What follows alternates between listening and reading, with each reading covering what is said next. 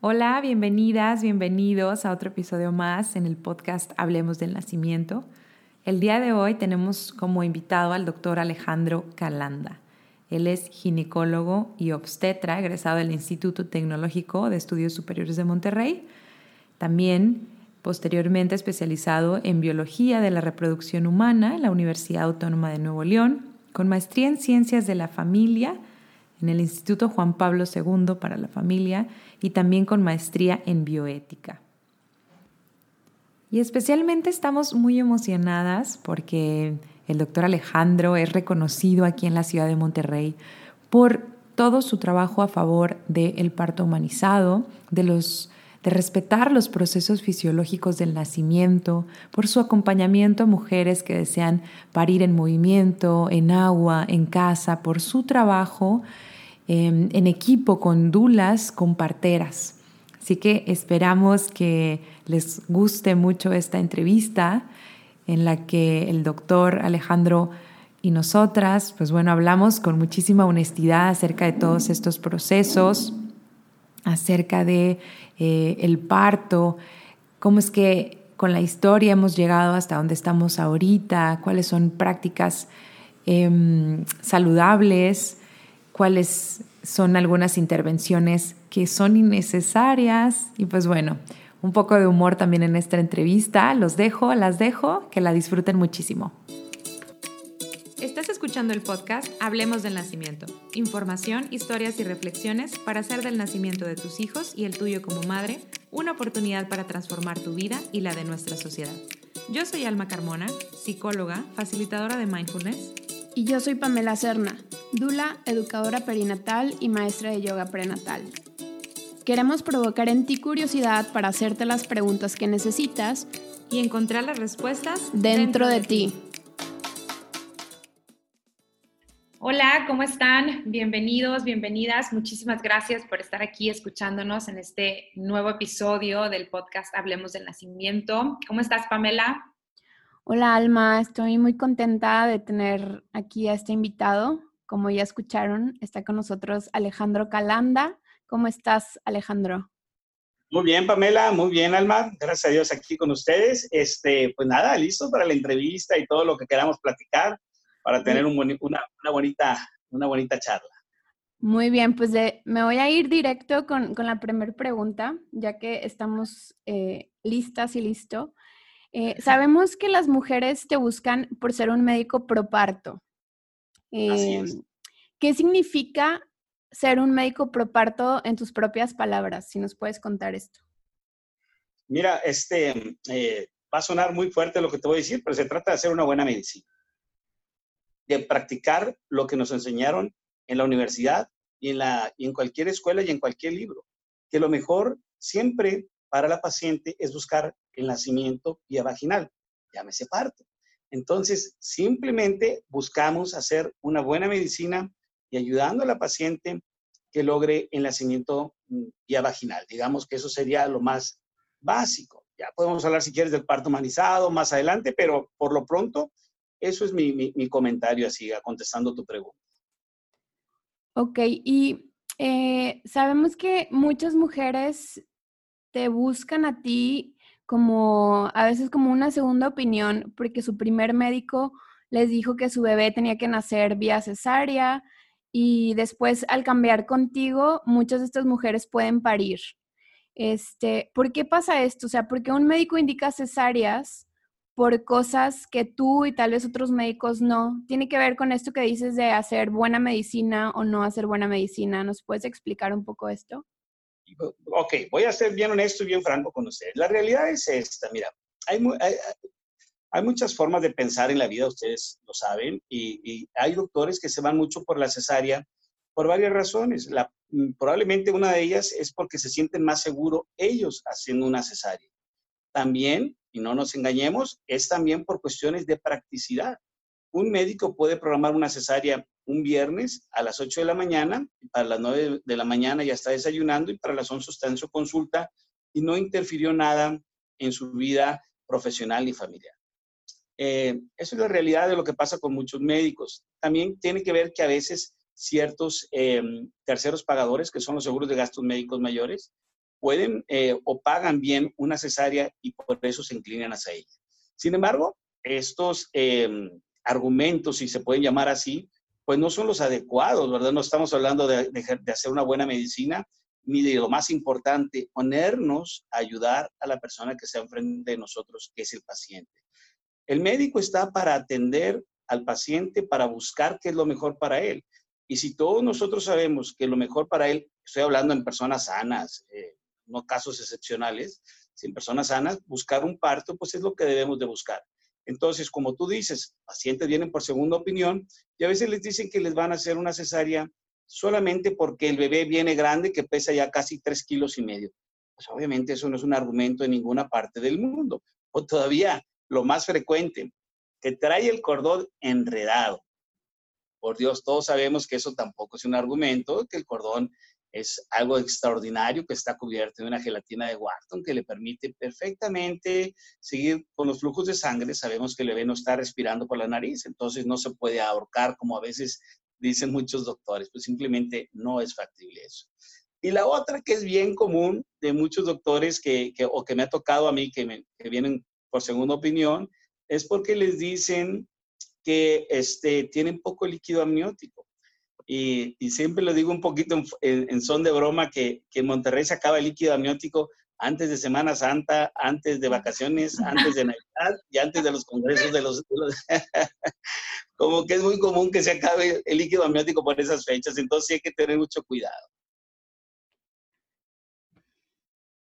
Y eh, eh, hay, justo me, me, llega como la idea de eh, es tan simple, o sea, como tú dices, de estudiaste en la Facultad de Medicina, eh, te recibiste como médico, cirujano y partero, hiciste la especialidad en ginecología y obstetricia y pusiste en práctica una buena medicina, pero no tengo como curiosidad si hubo algún evento que, que te hizo como fortalecer tu práctica en, en respetar la fisiología del nacimiento, más que eh, muchos, y yo me atrevería a decir a que casi todos los otros médicos que están en esta ciudad. O sea, ¿hubo algún evento en particular que te ha hecho mantenerte como eh, respetando, como haciendo una buena práctica médica? ¿O qué pasa con los otros médicos que fueron tus compañeros de la facultad y que hacen cesáreas por un cordón enredado? Pues es todo un tema, ¿verdad? Yo creo que no es un evento en particular el que me sucedió a mí, es mi vida en particular lo que me ha hecho actuar como actúo. Comienzo por algo muy sencillo. Yo estudié, por ejemplo, bioética. Yo me fui eh, dentro de mi, de mi currículo, yo me fui a estudiar bioética al Vaticano. Fíjate, estuve estudiando en el Vaticano dos años. Este, claro, iba y venía hacer la maestría, hacer cursos y todo, que pues ponen como enfoque principal al personalismo de Monier, ¿verdad? Que es buscar siempre el bien de la persona. De ahí viene el nacimiento humanizado, de ahí viene enfocar siempre a la persona desde el punto de vista central. También te puedo decir que tengo una esposa que es súper linda, súper, pero también muy demandante, muy mujer como ustedes, eh, y que quiere lo mejor para ella. Y también tengo mamá, tengo hermanas, que tuvieron partos igual y tengo hijas y estas hijas las hemos educado en ese contexto. Entonces, todo esto me, me hace muy sensible a entender a la mujer. Eh, yo creo que un buen ginecólogo debe entender que, que, que la mujer que tenemos enfrente tiene obviamente también miedos, puede tener muchas cosas. Y fíjate, saqué la palabra miedos porque de ahí es donde más la gente o los otros médicos se cuelgan para llevar a las pacientes a una cesárea le meten miedo a la paciente. Y una paciente que es vulnerable, porque imagínate tú, Pamela, no estoy seguro si, si eres mamá o no, pero, pero cuando tú tienes un bebé en, tu pancita, ¿quién crees que se siente más responsable que tú de tu bebé? Nadie. Entonces, si te empiezan a llenar de miedo, pues tú lo que dices, yo no quiero cargar con todo este peso, ¿verdad? Esta responsabilidad, pues haga lo que el doctor diga, porque pues él es el que sabe, y te hacen una cesárea. Y claro, nace el bebé, te lo ponen en los brazos, y te dicen que fue lo mejor y el bebé está feliz, pues tú te sientes bien, ¿verdad? Pues bueno, ya está el bebé aquí conmigo, pero realmente, realmente, estas cosas luego salen con el tiempo, donde sienten que fueron realmente abusadas, que no fueron, que fue una violencia que se cometió con ellas, una violencia obstétrica que ya está constitucionalmente establecida, ¿verdad? No debe de ser de esa forma. debemos de pensar siempre en que esa mujer que está enfrente de nosotros, que ya trae mucha responsabilidad, que ya trae ciertos miedos, pues darle, brindarle confianza. Y yo como médico trato de hacer eso, lo mismo que hacen ustedes las duras, las dulas, perdón, y las educadoras perinatales. Hablan con la paciente, la llenan de confianza, las empoderan y por consecuencia traemos este trae como consecuencia que las cosas vayan por mejor camino. Sí, justo ahorita que, mencionas eso, Alejandro, me hace recordar, esta semana tuve, tuve dos pacientes en donde eh, me hablaban de, que habían tenido una cita con un profesional de la salud y bueno, llegaban conmigo con muchísimo miedo por lo que les habían dicho. O sea, muchísimo miedo. No voy a entrar como que en el detalle de qué, pero me parece muy importante que hayas hecho esa, eh, ese comentario, o sea, de cuál es nuestro rol como profesionales de la salud, eh, como educadoras perinatales, como dulas, o sea, cómo se debe de sentir una mujer después de que sale del consultorio de, su médico. Si salen con miedo, como las peores madres, como, como culpables, o sea, algo estamos haciendo mal, algo estamos haciendo mal nosotras. Entonces, eh, y justo para allá va también mi, siguiente, mi siguiente pregunta. Y ya sea que me lo, me lo compartas en, alguna experiencia, pero quisiera yo transmitirles a las mujeres, y es algo que intento hacerlo cuando estamos en las clases, de cómo, cómo debería de ser o cómo es una consulta contigo, Alejandro, por ejemplo. Una consulta donde llega esta mami ilusionada, ya sabes, ¿no? Llegan embarazadas, ilusionadas, eh, ya sea que, que, llegan contigo por primera vez, eh, independientemente de las semanas de gestación, pero ¿cómo es este acompañamiento que tú les das? Ok, sí, claro, con todo gusto. Mira, cuando llega la paciente conmigo, lo primero que me, cuando me dice que está embarazada, claro, muchas ya llegan y se les nota el embarazo, como bien lo dicen a veces por segunda opinión, pero cuando vienen por primera vez, lo primero que decimos es felicidades. O sea, felicidades, estás embarazada, es lo mejor que te puede pasar. O sea, mucho ánimo con tu embarazo, vamos a ver y vamos a tratar de llevarte por, la mejor, por, por el mejor camino, ¿verdad? Por el camino de, de la seguridad, pero también por el camino de la confianza. Y empezamos a platicar, a pedir estudios, y en todos estos estudios lo que vamos buscando es que ella se sienta también tranquila y en paz con, con, que su embarazo está bien, que eso, te voy a decir algo, eso sucede en el 90% de todos los embarazos. Es que algo que pasa, y además y eso me llama, me llama la atención, es que muchos doctores se pegan de ese 2, 3% que puede complicarse mucho para transmitírselo al otro 97% que todo iba a salir bien. Entonces acaban actuando como si todas las pacientes del 2 o 3% fueran el, total de todas las, las, pacientes que nos visitan. Entonces, no es así. Hay que pensar que la mayoría de las pacientes, como los decimos, los, como digo yo, a veces con doctor, sin doctor y a veces a pesar del doctor, acaban en parto, ¿verdad?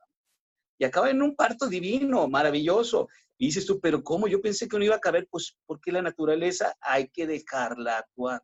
Entonces, cuando ya están conmigo, aparte de llenarles de confianza, les digo, mira, yo no te puedo garantizar un parto, ¿verdad? Porque eso, sería una locura de mi parte.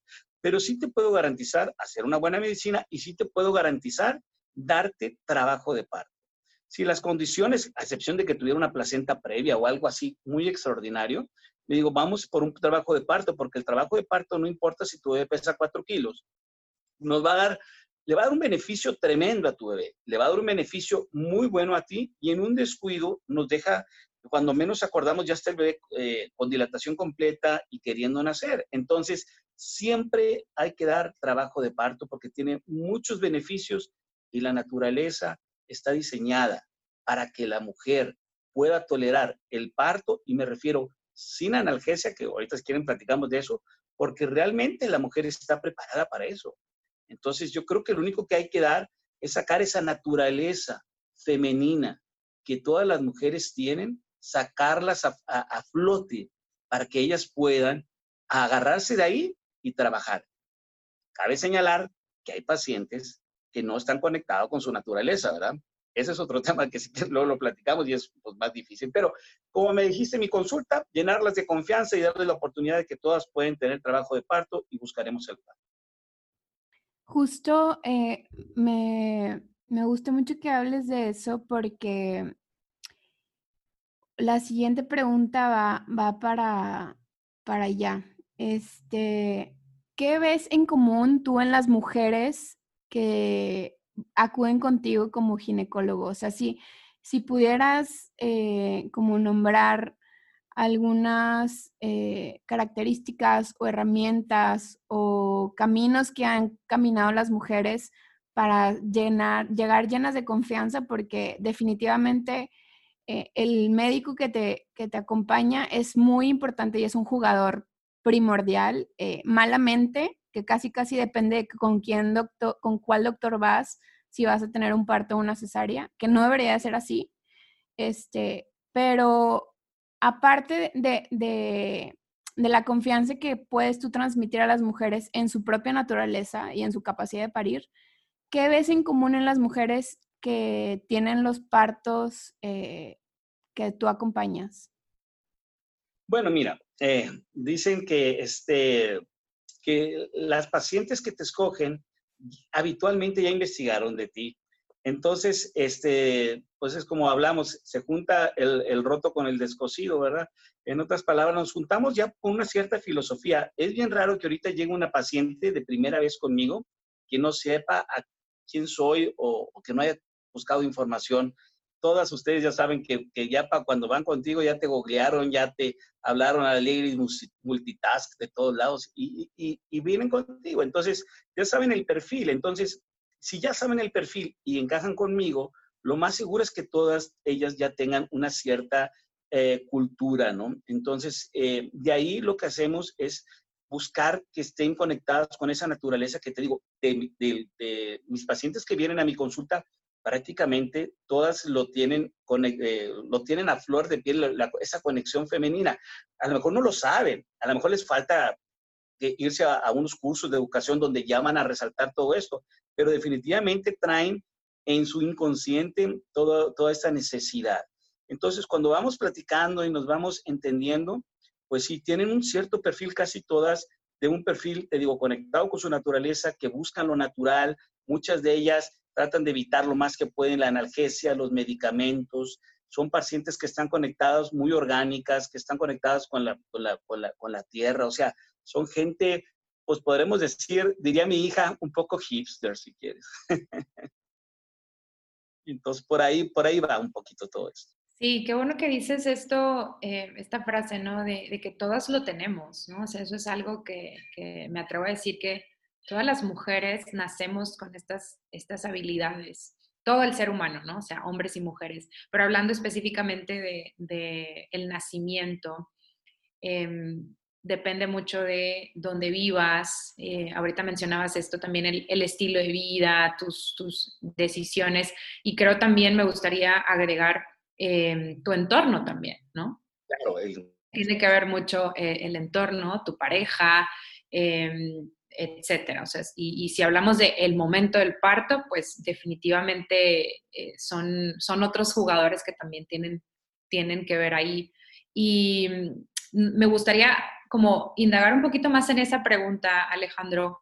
En estos, en estos nacimientos que tú has presenciado, además de, de este, eh, este estilo o perfil de mujeres, ¿qué has podido observar de estos otros jugadores? O sea, ¿cuáles dirías tú de, bueno, además de este perfil, o sea, que son mujeres que, quiero parafrasear, son mujeres que quizás tienen un trabajo de autoconocimiento, tienen un trabajo ya de, de personal, pero también hay otros que están ahí en este lugar o que, que están pero no están, no sé, ya me gustaría escucharte a ti.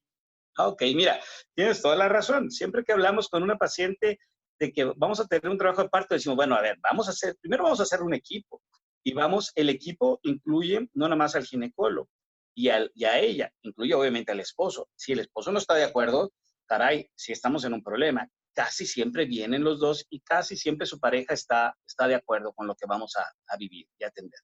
Ok, luego vienen, eh, voy a irme por el lado primero de la familia extendida. Me ha tocado casos que dice, no, doctor, es que no sé, no, no, sé si decirle o no a mi mamá porque mi mamá quiere que sea una cesárea, porque yo nací por cesárea y su doctor le dijo que si no era cesárea, pues iba a pasar una tragedia. Entonces, lo que hablo con ella, le digo, mira, ¿qué te parece primero?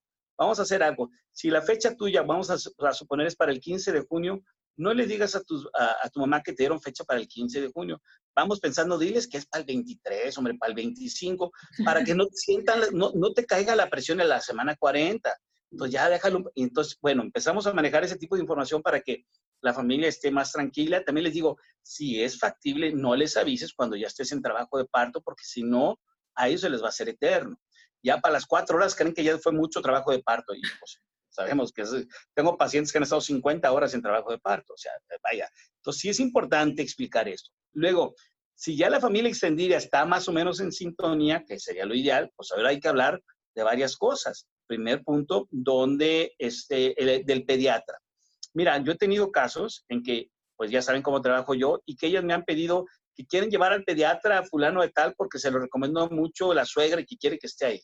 Y mira, estamos en trabajo de parto y pues trae 8 centímetros y empieza el pediatra, oiga doctor, no, ya opérela porque mira, ya tiene mucho trabajo de parto y empiezan a meter mucho ruido. Imagínate que en lugar de estar trabajando en la sintonía, de estar apoyando y de darle seguridad a la paciente, en ese momento empiecen conflictos, pues no. Claro, como a todos, en su momento me pasó, y ahorita ya no acepto a nadie que no sepa que es un parto humanizado. Entonces, si me dicen, oye, doctor, es que este pediatra, digo, mira, este no voy a trabajar con él. Yo te puedo recomendar 10 pediatras que sé que cualquiera de ellos vamos a estar en sintonía. Porque lo más importante en el trabajo de parto es tener cero conflictos. ¿Estás de acuerdo que no es normal y no es sano que en el trabajo de parto, que vamos a estar el, pediatra, el ginecólogo, probablemente la dula, el esposo y obviamente la paciente con su bebé, estemos nosotros o incluso el anestesiólogo, que estemos ahí y todos que estemos discutiendo, generando un ambiente de tensión, de ninguna forma. Ese es el ambiente, es un santuario estar en un trabajo de parto. Todos debemos estar en la misma sintonía, en paz, cada quien con sus competencias. Obviamente yo como ginecólogo, con mi competencia de mi conocimiento, poniéndolo a disposición de la paciente. La paciente haciendo lo que le toca de haberse informado y de haberse preparado con su esposo y estar en la misma sintonía. A veces el que se nos cansa más es el esposo. Ahorita te platico algo chistoso que a veces sucede ahí. El pediatra definitivamente está en el, en, sentido que, que, el nacimiento eh, es inmediatamente buscar el apego, porque finalmente todo lo que estamos haciendo de un parto humanizado es para que el bebé y la mamá estén juntos. Si no, pues como, como para qué, ¿verdad? Para estar tanto con un parto, si se van a llevar al bebé a cuneros ocho horas, eso definitivamente no, no estamos en esa sintonía. Lo que buscamos es que nazca, que el primer, que el bebé tenga el recibimiento más cálido que pueda ser, que obviamente naciendo vía vaginal se lo pongamos inmediatamente en la pancita a la mamá, que dejemos de que el, cordón deje de latir hasta que, hasta que eh, lo necesite, y entonces ya el pinzamiento tardío, que el papá corte el cordón, pero sobre todo que haga el, contacto piel con piel el bebé, porque es fundamental para su desarrollo este, de seguridad básica. Bueno, pues tú como psicóloga puedes eh, dar, eh, darnos mucha información al respecto, todas las etapas de Erickson, etcétera. Pero, pero ya una vez que, que, el bebé entra en contacto con, con, con la mamá, viene una serie de, factores súper importantes en cuanto a la lactancia. El bebé va a lactar mucho mejor si inmediatamente hace el apego.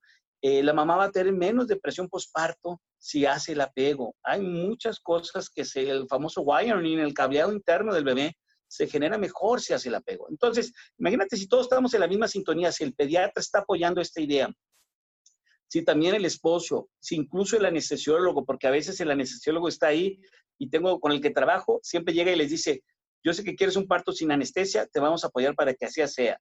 Yo voy a estar aquí solamente en caso de que tú lo necesites, pero no, te prometo no volverme a presentar hasta que tú lo pidas. Entonces, él nada más se presenta y no vuelve a entrar ni anda haciendo comentarios de si quieres anestesia o no, nada de eso. Entonces, estamos en una, en una relación muy armónica, ya sabemos de qué trabajar. Y bueno, fíjate nada más, aparte de que después del nacimiento, de que el bebé se queda con la mamá, el bebé empieza, la mamá empieza a liberar una serie de endorfinas y es impresionante, ustedes, pues como dudas ya lo han vivido, cómo la mamá se está quedando prácticamente dormida casi cuando van a hacer, es que ya van a hacer, te lo juro que nomás nace y me voy a quedar dormida, etcétera. Y nace y le viene un shot de hormonas que se pone eufórica, se queda con el, con el bebé y al día siguiente que paso visita, digo a las 12 o 24 horas del nacimiento, pues veo a la mamá sonriente, con pelo impresionada, agarrando al bebé y todo, y casi, casi al que le paso visitas al esposo, porque ese está todo contracturado, ahí dice, ay, es que ando bien cansado ayer, que la espalda y que me duele, y digo, oye, pues mejor le paso visita al marido porque la mamá está como si nada. Entonces, es la naturaleza, es la naturaleza femenina que nos permite que estos nacimientos sean tan hermosos y que, pero sobre todo dejándolos ser. El gran problema, y te lo digo tal cual, de que muchos partos no vivan esta experiencia es tanta intervención médica. Y lo digo con todas sus palabras.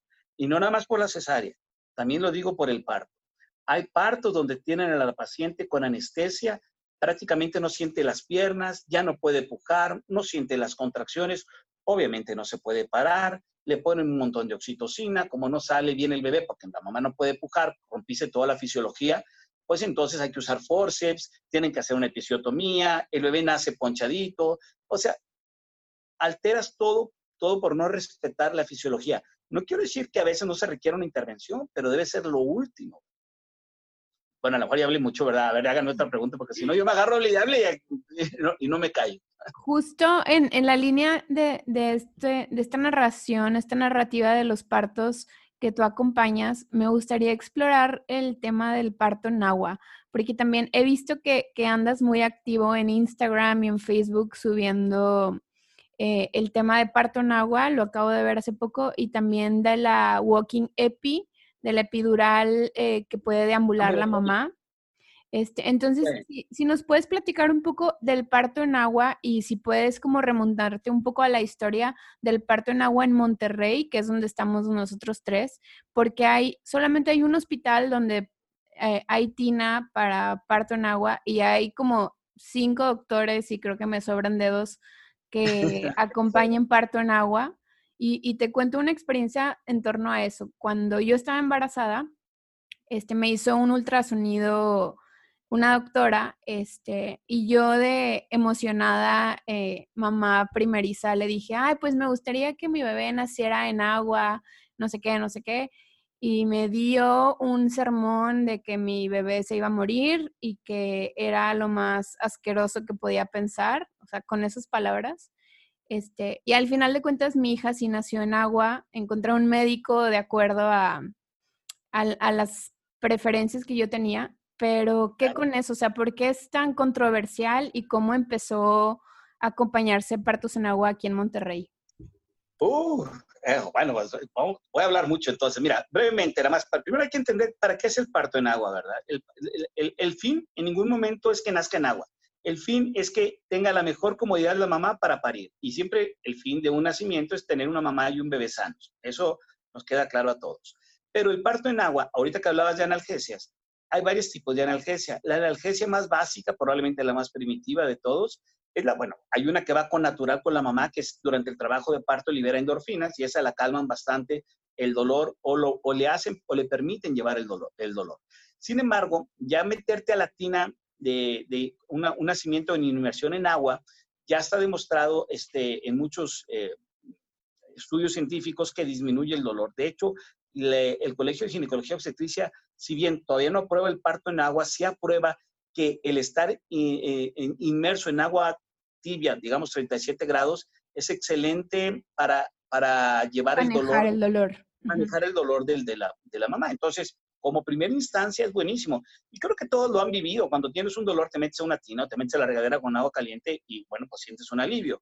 De eso se trata principalmente el parto en agua de que ella pueda llevar la última, la último tercio del parto o, el, o ya el expulsivo dentro del agua porque finalmente es menos doloroso y ya hay menos desgarros y hay estudios que dicen que incluso hay menos sangrados. Entonces, esta es la razón principal del parto en agua. Yo, yo soy muy objetivo en esto, no me gusta irme a estos que de repente dicen, no, es que el niño nace con, con, con otra visión más clara. No, no, bueno, eso yo creo que, bueno, por lo menos yo no lo sé y no lo he visto. Lo que sí te puedo decir es que la mamá y el bebé nacen muy bien. Ahora, ¿por qué hay tanto miedo con la pregunta que me hacías acerca de, de las doctoras o doctores? Primeramente, te aseguro que muchas de ellas nunca han estado en un parto de agua. Nunca, porque no han querido. Entonces, eh, son cosas que se imaginan. A mí todavía me preguntan que si yo me meto al agua. Fíjate, me dicen que si llevo snorkel o qué. O sea, una serie de cosas que dices tú, pues, oye, de a tiro, estás bien negro. O sea, no, no, no sabes lo que estamos, de qué estamos hablando. Entonces, el parto en agua como te digo, tiene, ah, está muy mitificado porque, porque la gente no lo conoce. Em, en cuanto a los estudios que dicen, dicen, por ejemplo, lo, lo, que más te critican es que el bebé se puede contaminar. Claro, el bebé está estéril y necesita contaminarse. Y se contamina cuando nace a través del canal del parto, es su primera eh, contacto con flora externa, que es la más importante para generar su primera vacunación. Bueno, no, no, no, no me voy a ir por ese lado ahorita a hablar tanto de, de todos los beneficios que tiene eh, la flora vaginal, la microbiota, pero bueno, eso es una de las cosas. Nace el bebé y el bebé no va a estar en el agua 10 minutos, el bebé nada más nace y es un tránsito que puede durar 20 segundos en que nace y llega con la mamá y lo saca del agua. Y una vez que lo saca del agua, el bebé no lo vuelve, no se vuelve a meter su carita al agua. Obviamente el cuerpo sí, porque le ayuda a que esté calentita el agua. Em, el miedo que se tiene, muchas personas dicen, es que la parte de infectarse se puede ahogar. El bebé nace con los pulmones llenos de agua y lo primero que tiene que hacer para respirar, para respirar es vaciar sus pulmones. Y eso solamente lo va a hacer cuando entre en contacto con el aire. Al estar en contacto con el aire empieza a toser y empieza a sacar el agua y entonces empieza a respirar. Si tú te fijas, los bebés no se pueden ahogar en el agua porque tienen una característica importantísima.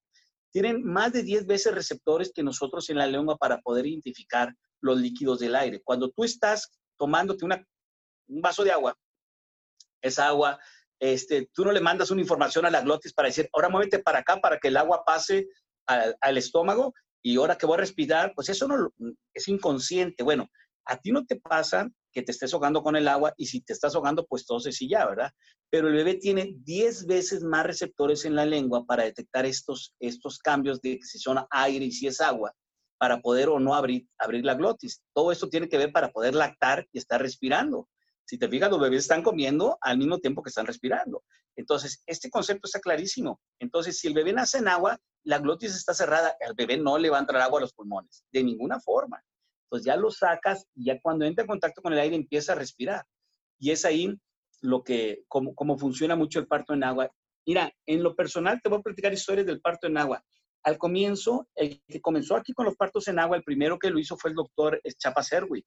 El doctor Chapa Serwick, él fue conjunto con, con él y Cholou en las primeras veces que atendieron partos en agua porque nadie pues era algo nuevo totalmente, estamos hablando allá por los 80, ¿no? Entonces era algo totalmente nuevo en Monterrey y en México. En México ya se hacía y en Guadalajara algunos ya se habían aventado, pero lo hicieron principalmente gente que venía del extranjero. Los primeros partos también en agua que yo atendí venían, e, eran gente habitualmente europeos casados con mexicanas o que estaban viviendo aquí, o maestras de yoga que, empezaron con el parto en agua y también con el parto en casa, porque recuerda que al inicio no había ningún lado tinas para tener parto en, parto en, en, en, agua y los teníamos en casa. Si quieres, ahorita hablamos del parto en casa, pero de ahí nos fuimos al, al, parto en agua y el parto en agua lo, nos apoyó un poco primero la conchita y, y, y, pues la verdad nos fue muy bien. Tengo el caso de una paciente que me hablaron, llegó prácticamente completa, su primer bebé, ella me había dicho, doctor, yo no quiero parto en agua. Yo sé que usted atiende parto en agua, pero yo no quiero. Ah, no, dije, pues el parto es tuyo, no es mío. Yo qué, ¿verdad? Pues con todo gusto te apoyo en lo que quieras. Y ya llegamos y quería analgesia. Y me dice, doctor, es que analgesia. Le digo, bueno, ya viene mi anestesiólogo para acá. El problema es que pues llegaste completa, te acabo de revisar. Y dice, es que me duele mucho. Le digo, mira, métete al agua tantito mientras llega el anestesiólogo. Y le abrí el agua caliente. Se metió al agua, al agua caliente y ya llegó el anestesiólogo. Le digo, ahora sí salte para ponerte la anestesia. De aquí no me saca nadie y ahí tuvimos el parto. Entonces ya al último le dije, pues no, doctor, yo no quería parto en agua. Primero me metí al agua y sentí un alivio tremendo. Yo ya no me quiero salir del agua, güey. De esas historias hay muchas anécdotas que nos han pasado. El parto en agua es realmente un, ah, una, yo siento que es, las pacientes lo deberían todas de, de, de tomar y si no te gusta, pues te sales, ¿verdad? En toda mi historia he tenido solamente una paciente que se salió del parto en agua, que no le gustó y es muy válido, bueno, pues te sales y ya. Entonces, como les digo, el parto en agua no es el fin, es una herramienta del parto. El parto es buscar el bien de la mamá y del bebé siempre, pero es una herramienta como tener la pelota, como etcétera. A mí me han dicho, oiga, doctor, ¿y usted tiene un certificado internacional que, o en dónde estudió del parto en agua? Digo, pues mira, cuando yo atendí partos primero sin clima y cuando tomé y cuando atendí un parto con clima no tuve que hacer una certificación especial para atender un parto con clima y para tenerlo en agua. El parto, pues es el parto, pues es la misma mecánica. Si entiendes cómo funciona todo, nada más vas a ponerte ayudar a la paciente. Pero sí, definitivamente he visto que los partos en agua, todas repiten. Las que tuvieron partos en agua, el 99% repite el parto en agua, lo repite. Entonces es, es muy padre. Pero aquí en Monterrey, te digo, el primero, dale, dale ese, ese lugar a quien, a quien merece, el doctor Ricardo Chapa Serwick, fue el primero en atender como ginecólogo un parto en agua con, con él, y luego que ustedes la han de conocer, porque también es una dula ya de mucho tiempo. Sí, sí, sí. Ah, y el pediatra, y el pediatra Juan Alberto Robledo también. Ah, claro. el trío, Y a ver si vamos a aprovechar este episodio para poner ahí algunas recomendaciones del, del, doctor Alejandro para aquellas que viven aquí en, en Monterrey. Y, y, justo ahorita lo mencionaste, Alejandro, y queremos irnos para allá. Cómo eh, todo este tema de, del, parto en casa, que incluso ahorita eh, con, con, la situación con la que estamos viviendo, se ha escuchado cada vez más. El otro día leí una nota en el periódico y todo. Eh, entonces, sabemos, o sea, eh, de, por parte de, de, algunas compañeras dulas y parteras, que has trabajado con parteras en, en partos en, en, casa como respaldo médico. No sé si nos pudieras platicar acerca de tu experiencia. Ahorita dijiste, ahorita si quieren nos vamos al parto en casa, pues queremos ir para allá. Eh, desde estas anécdotas, si quieres también, y, cómo lo has vivido tú, si quieres incluso hacer una comparativa de cómo es una experiencia de un parto en casa a un parto en, un hospital, lo que quieras compartirnos. Ok. Mira, de hablar del parto en casa, pues es cada evento es, único, ¿verdad? Cada casa es única, cada pareja es única y nosotros vamos muchas veces a, invadir su, su, casa, ¿verdad? De alguna forma, a ayudar obviamente, pero de alguna forma somos los invitados a su casa. Eso habla mucho de que ella se va a sentir más cómoda porque está, digamos que en su territorio, ¿verdad? Donde conoce. Pero bueno, mira, quiero nada más hacer una, puntualizar algo porque creo que esto es válido y hay que hacerlo. El parto en casa es un, eh, habitualmente es un nacimiento seguro si se tienen las condiciones y los protocolos bien establecidos. Por ejemplo, en, para darte casos así números, en, en, Holanda, aproximadamente el 80, entre 70 y el 80% de los nacimientos son en casa. ¿Ok? En, España también hay mucho parto en casa y en otras partes de Europa hay mucho ya parto en casa. Entonces, pero hay protocolos. Y cuando digo protocolos es importante entender, te voy a explicar ahorita algo que, tiene que ver con una filosofía. Pero mira, primeramente, el parto en casa tienes que llevar que sea un control prenatal adecuado, que tenga el bebé un peso adecuado, que no haya una comorbilidad de la mamá, o sea, pues una mamá diabética mal controlada no debe estar en un parto en agua. Yo he tenido la, mala eh, información de repente que hay pacientes que tienen partos en casa con una, con dos o con tres cesáreas. Eso no es correcto. Si la cesárea se abre, puedes generar un riesgo muy alto. Entonces, en una mamá, entonces tenemos que apegarnos a protocolos que ya están hechos. Pueden ver el protocolo de parto en casa de Barcelona, el protocolo de parto en casa de, de, hay muchos que ya están y lo que te dicen es eso. Si tú quieres tener riesgo mínimo como si estuviera en el hospital, nada más que sea un parto con estas características, que tenga, como te digo, un buen peso, cantidad de líquido amniótico adecuado, que la placenta esté bien instalada, que no haya cesáreas previas, que no haya comorbilidad.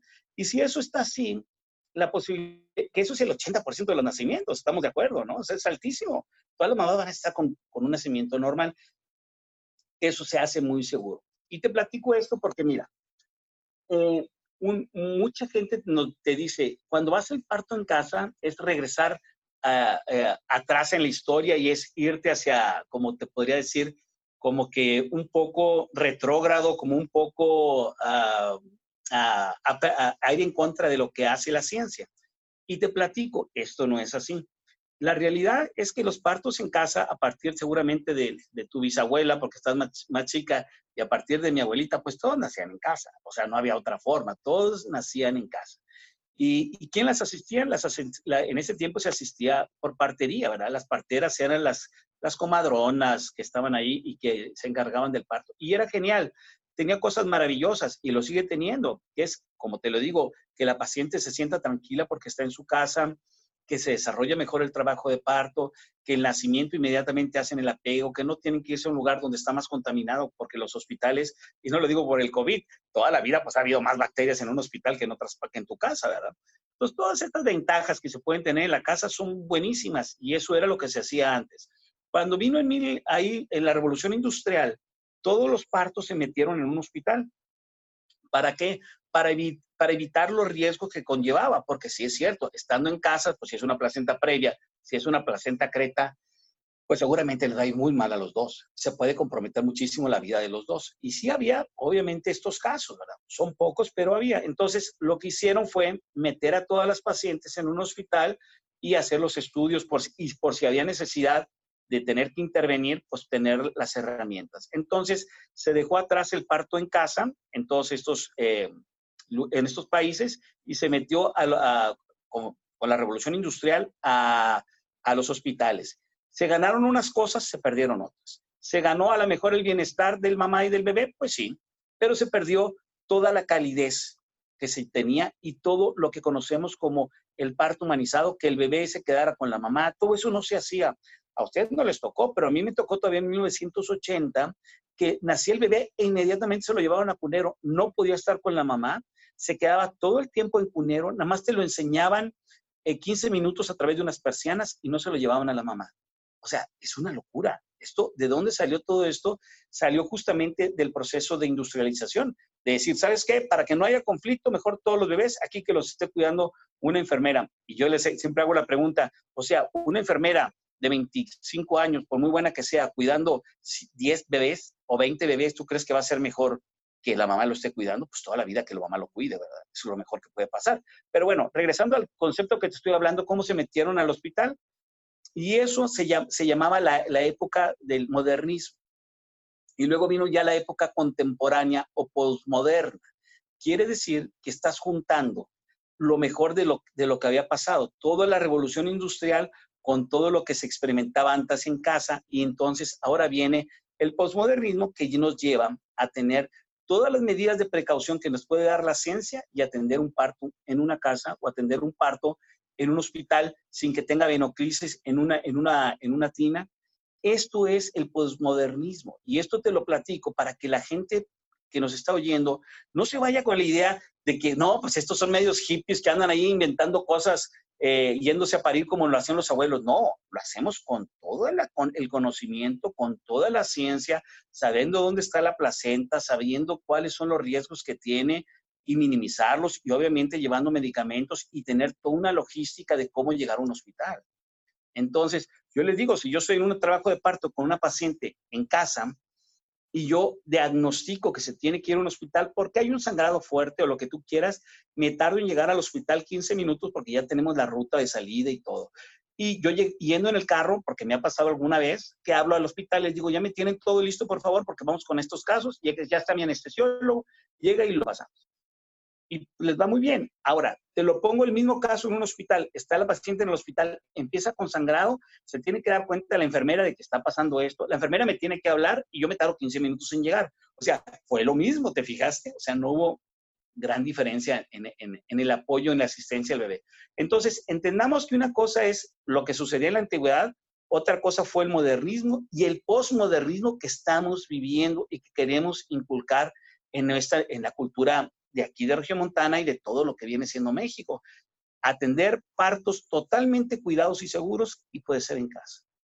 y, como tú dices, ¿no? Que, que un buen control prenatal va guiando el camino de que si es una mujer candidata a poder parir en casa porque está sana, porque el bebé está sano, porque no hay comorbilidad, porque no hay complicaciones eh, o problemas de salud previos y tanto un ginecólogo o una partera que hacen buena práctica eh, pueden identificar cuando la madre es más seguro para mamá y bebé irse al hospital. Este, y, y, así como tú dices, eso pasa en los países que más admiramos en muchísimas eh, otros temas. Este, y no es algo de, bueno, porque de repente se me ocurrió parir en casa, sino es justamente que hay protocolos de, de, y guías de prácticas este, que van determinando como el equipo de profesionales de la salud, que incluye a la partera, a la enfermera, al ginecólogo, pudiendo hacer este triage, ¿no? De que cuáles van por este camino, cuáles van por el otro.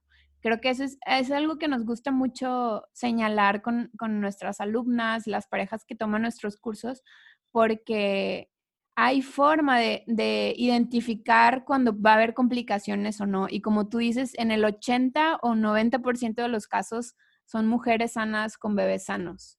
Pero pasa esto de que no es que yo voy a ser la que va a salir todo mal, o sea, vamos creando nuestras decisiones en base al miedo de ser ese, ese 2%. Fíjate que de, de los últimos partos en casa que tuve, eh, no eran partos en casa, eran, eran pacientes que ya habían tenido un parto, ya les había tenido yo un parto en, en agua, en su casa, en, eh, perdón, en, el hospital, y, y, estaban en trabajo de parto, y yo les dije, oye, ya váyanse, ¿dónde, va a ser, ¿dónde van a hacer en el, en el hospital? Pues ya vete, no, nos vamos a aguantar un poquito más aquí, pues bueno, como ustedes quieran. Luego me vuelven a hablar, ya nada más oigo el grito y digo, ya van a ser. ¿Cómo, doctor? No me diga, ahí quédate, ya no se muevan. No, que le voy a hablar a la ambulancia. No, no, no, ya quédate, yo voy para allá, mándame un location y ya me llevo. Yo tengo un equipo, pues todo lo traigo en mi carro, ¿verdad? Pero ahorita pues, estoy por atender un parto en casa también y pues bueno, siempre traigo mi equipo. Entonces ya llegamos allá, estaban asustados con el bebé en los brazos, perfecto, yo les expliqué qué, qué hicieran y todo. Obviamente no es lo mejor que suceda esto, porque pues, lo ideal es que esté asistido, porque pues a veces sí se requiere apoyo para poder extraer al bebé, pero bueno, en circunstancias, cuando ya es el segundo bebé, habitualmente las cosas fluyen más fácil. Sí, o hay mujeres que tienen eh, como el umbral de dolor muy alto y que me, pasó justo con un, con un acompañamiento hace como un mes de una mujer que ya estaba prácticamente pujando, pero ella decía, no, estoy bien. Y yo, oye, pero es que, o sea, tú no planeaste un parto en casa, creo que es momento de irnos al hospital.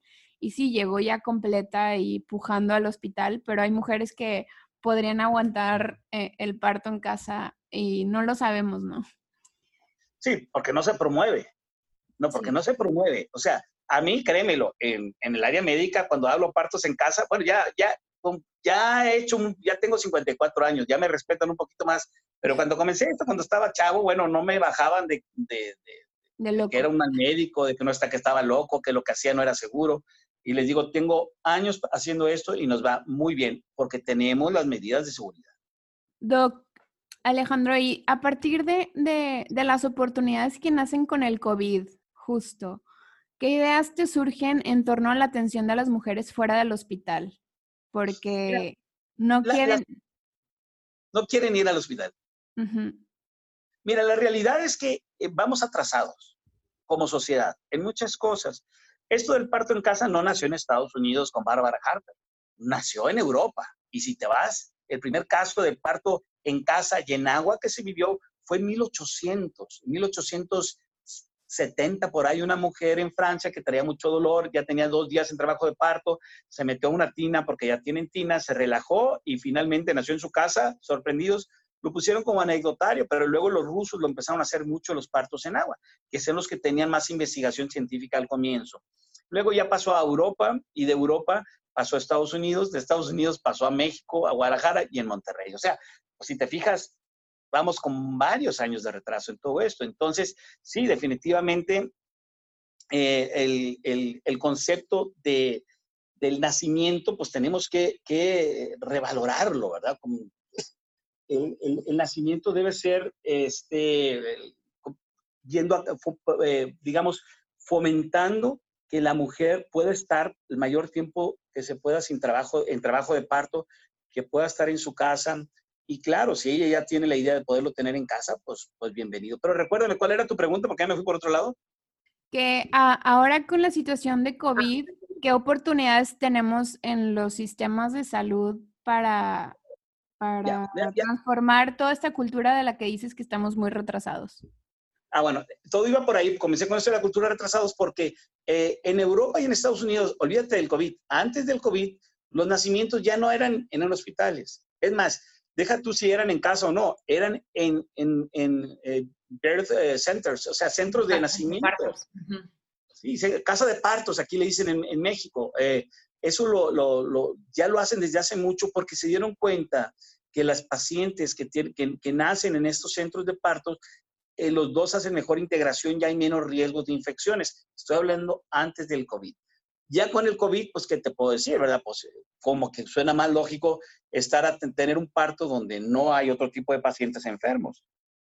Entonces, definitivamente, eso sería. ¿Qué está pasando ahorita en, eh, en los hospitales de salud de Monterrey? Bueno, por ejemplo, si tú en el área privada, si tú quieres tener un parto y tienes COVID, te van a mandar al, al, al, San José.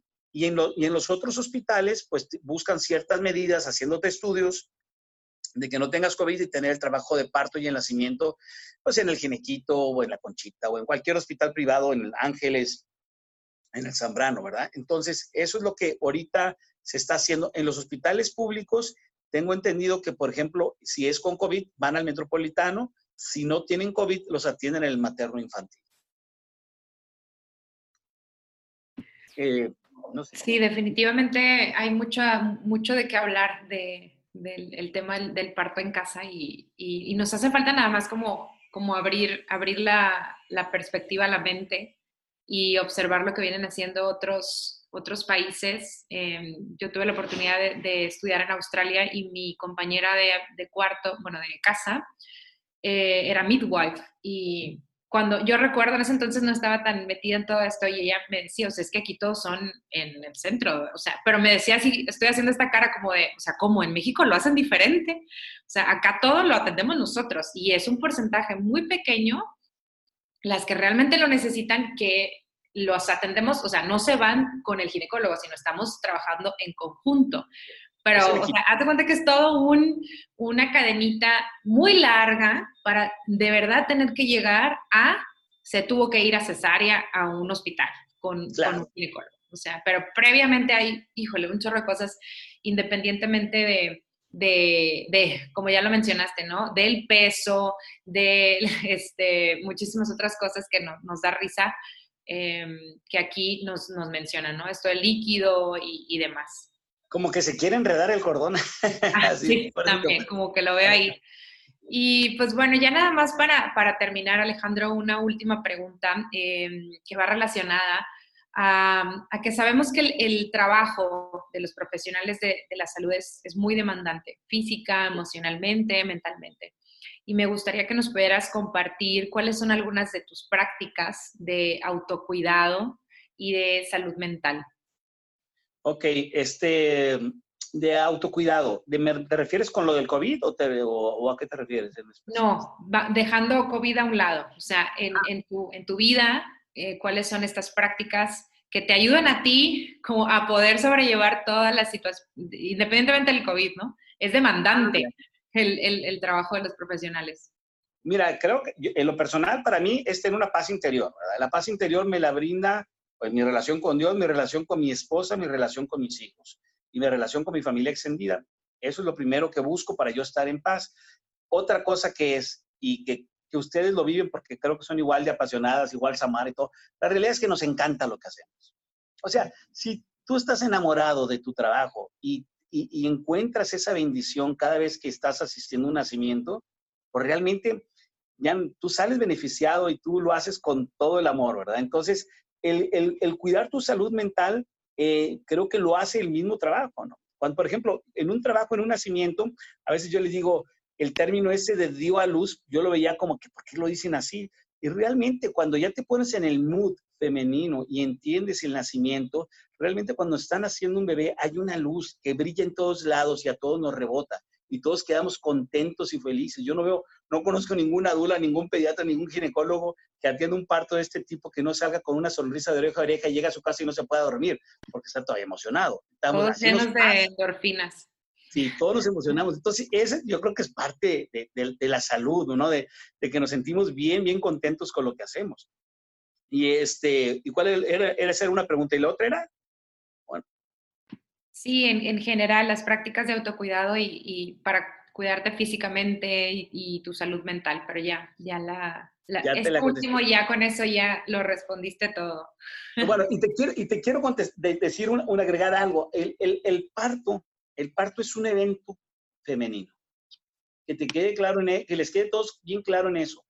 Uno de los grandes problemas que hemos tenido en, en ginecología obstetricia es que el parto quedó en manos de los hombres Los hombres somos más pragmáticos y nos interesa más el tiempo y el dinero. Discúlpame que diga las cosas como son. ¿eh? Las mujeres están más en sintonía. Pero te aclaro algo, no se vayan con la finta de porque te va a atender una doctora, una ginecóloga, va a pensar femeninamente. ¿Por qué lo digo? Porque yo he visto, e, el problema no es si eres hombre o mujer, el problema es si entiendes el pensamiento femenino y te puedes adaptar a él. Como la obstetricia lo tomaron los hombres, todos los que salen formados, sean hombres o sean mujeres, salen con mentalidad de hombre. Y ese es el problema que estamos viendo con las mujeres. Yo pensé que cuando, las mujeres atendían partos iban a ser súper cálidas y bueno, claro que las hay, digo, puedo decirte varias, pero la mayoría piensan como hombres y luego, luego quieren hacer cesáreas. Entonces dices, no, no se vayan con esa idea nada más de, que si es hombre o mujer, sino que su mentalidad realmente empata con la, con la femenidad de cada una de ustedes. Por eso las dulas y las parteras son tan importantes. Muchas gracias. Alejandro, justo como una inspiración que tenemos Alma y yo es de, poder, eh, tenemos un sueño, ¿no? De crear una escuela de medicina dirigida por mujeres que puedan entender como todo, todo esto, porque ciertamente si el mundo se ha cargado tanto hacia la energía masculina, eh, no solo en el tema del nacimiento, sino en general, toda prisa, todo en procesos, contando peso por peso, contando cuántos minutos, eh, evitando riesgo de cualquier forma, que todo sea mecanizado igual. Y eso va completamente opuesto al ritmo de la naturaleza, a fluir, a confiar, a respetar los tiempos. O sea, es como el opuesto y que no por ser hombre tienes que estar completamente desconectado de la, de, la energía femenina del nacimiento. Pues muchas gracias Alejandro, esperamos que, muchas personas nos escuchen. Eh, te, quiero contar que eres el primer ginecólogo que, entrevistamos porque no habíamos encontrado con quién platicar de estas cosas que pudiera empatar con, con, el mensaje que queremos comunicar y creo que lo logramos, Alma. ¿Qué opinas tú? Sí, definitivamente. Creo que vamos a ir por, a un segundo, una segunda y tercera entrevista de muchos temas que nos gustaría. Oye, yo creo que sí, porque yo me quedé con ganas de seguir hablando. Sí, sí, sí, definitivamente. Y, y, bueno, igual que Pamela, ¿no? Muy, muy honrada y muy agradecida de que, de que estés aquí con nosotras eh, compartiendo este, este tiempo y toda esta sabiduría de más de 50 años de experiencia, y, pero sobre todo todo lo, bueno, desde que empezamos la entrevista lo, lo, hablábamos, te lo, te lo, decíamos, ¿no? O sea, esta, cómo se refieren eh, las, nuestras alumnas, las mujeres, cómo hablan de ti, de sus experiencias. eso es algo que, que nos, nos, llena de, de, mucha confianza. También de ahí que, que quisimos invitarte para que te conocieran más y y bueno, ahí en las notas del episodio vamos a poner toda tu información para que se puedan poner en contacto contigo. Busquen esa segunda opinión, este, si, si, si, no sienten esta seguridad de la que tú les, eh, les mencionabas, les puedes transmitir. Gracias, Alma. Muchísimas gracias. Gracias por escucharnos. Gracias, Pamela, a ti por invitarme. Y nos, nos escuchamos a la próxima. Gracias. Un abrazo, estén bien.